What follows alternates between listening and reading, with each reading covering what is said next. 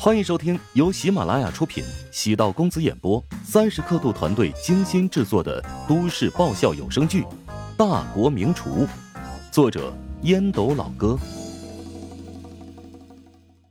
第三百七十八集。目送乔治火急火燎的背影，白婉玲蹙眉不解道：“，我真的有这么难相处吗？看来是真的怕我。”演戏都不专业，手机都拿反了。乔治的反应让白婉玲既好气又好笑，也有点失落。来约刘鑫见面却不通知自己，这是没将曾经的辅导员放在心里。白婉玲努力让自己心胸开阔一点，但还是忍不住生气。在他的眼里，乔治多了个人设，那就是白眼狼。刘鑫从小便是个乖孩子，说话温柔、善良、单纯。地上踩死一只蚂蚁也会伤心很多天。他从来没有想过自己会睁眼说瞎话，而且如此痛快。主要是因为韩鹏这个家伙实在是太差劲了。韩鹏与白婉玲分手最多一个月，转眼身边便有了新欢。从韩鹏阻挠乔治承包食堂便可以看出。这家伙的心胸特别狭隘。刘鑫觉得，自己除恶扶弱、伸张正义，说几句谎话又怎么了？那个叫思思的女孩，以后会特别感激自己和乔治。女人结婚是一辈子的事情，韩鹏的人品不行，不会因为和他在一起会改变。结婚之后再发现他是个人渣，那岂不是下场更惨？刘鑫返回宿舍。打开笔记本，迫不及待的将 U 盘插入卡槽，点开音乐播放器。悠扬、温暖、治愈的旋律在屋内飘荡，比起之前乔治自弹自唱的版本，少了杂音。无论声线还是伴奏，都清透而干净，使得这首歌的质量瞬间又上升了两个档次。刘鑫听乔治介绍，这首歌已经上传到各大音乐平台上。点开常用的一款音乐播放器，搜索原创音乐榜单，在第十五位找到了这首歌。刘鑫经常关注音乐榜单，能进入前十的那是神曲，至于进入前五十的，都是实力派歌手的作品。这首新歌才上榜两天，便已经到了十五的位置，很有机会冲击月度前十名。很难想象。是一个门外汉的作品。戴上耳机，将音乐的音量调大，开始无限循环。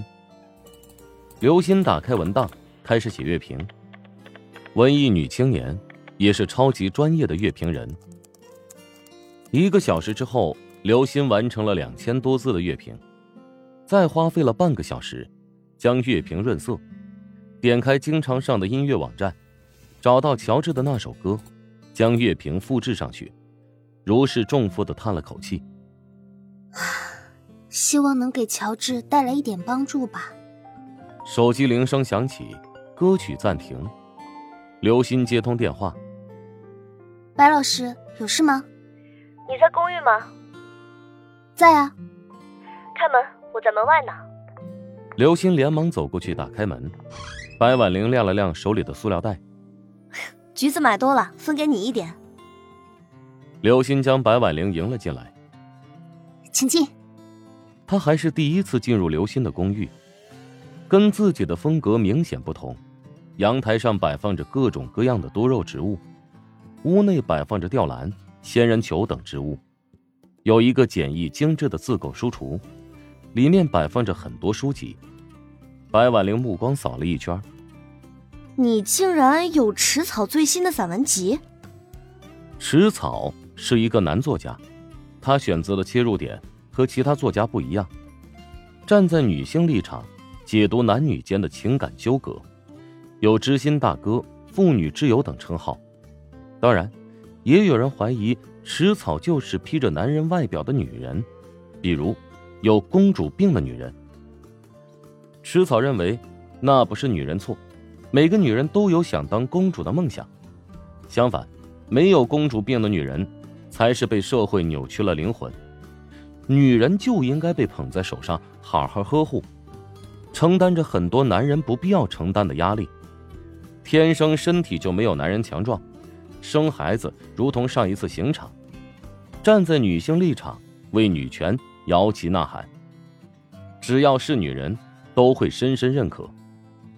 白婉玲也看过他不少作品，有刻意讨好女性的嫌疑，但不得不承认，他对女人的心理研究的很透彻。最近这段时间，迟早进入直播界，聚集了一大批忠实的女性粉丝，在直播过程中，会穿插推荐很多女性用品，又多了华夏第一带货男主播的称号。刘鑫笑道：“啊，我是他忠实的粉丝，他每一本书我都会关注。能不能借给我看两天？当然可以啊。对了，我刚才在楼下看到乔治，他说过来找你有事是为了师大食堂的事情吗？”白婉玲小心翼翼的试探，刘星微微一怔，虽然性格内敛，但他情商不低，连忙笑着解释。哦，食堂的事情进行的很顺利，他送给我一个东西。哦，对了，也给你听听吧。刘鑫将耳机戴在白婉玲的耳朵上，白婉玲起初狐疑，随着旋律响起，眼中慢慢露出惊愕之色。刘鑫满意白婉玲的表情，疑惑、惊讶、陶醉。这是乔治唱的。白婉玲不得不重新认识乔治了。很喜欢吧？很多人都会喜欢。刘鑫帮白婉玲取下耳机，白婉玲摇头感叹：“ 他身上秘密太多了。”谁说不是呢？对一个人产生好奇，就想更深层次的去了解他。白婉玲努力告诉自己，对那个曾经的小透明，还是别搭理了。但越是如此，越觉得好奇心作祟。见白婉玲想要离开。刘鑫突然喊住他，咖啡厅门口的事情，刘鑫觉得还是要告知白婉玲。我和乔治遇见韩鹏了，他身边多了一个女孩，他动作还真够快的。我和乔治看不下去，便戏弄了他。刘鑫便将诬陷韩鹏为种草狂魔的事情，转告给了白婉玲。白婉玲笑得肚子都疼了。真解气啊！谢谢你们。像他这种败类，人人得而诛之。乔治有很重要的事情得处理，返回食堂之后，喊来丁婵，让他晚上回去加个班，明早将符合师大招标文件的标书重新制作好。丁婵不觉得麻烦，反而觉得特别振奋。经过数月的洗礼，丁婵已经成为不折不扣的标妹。在标书的制作上，专业程度早已超过乔治，不需要跟他讲解关键点，他便能写好符合招标文件的合格版本。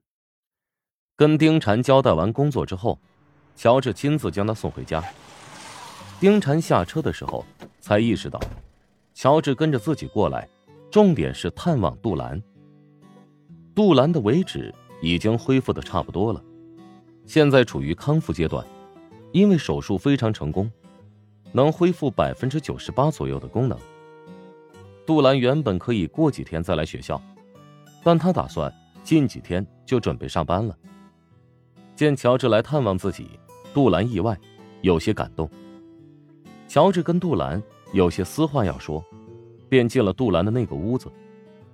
大约十来分钟之后，两人走出来，杜兰双眼红肿，哭过了。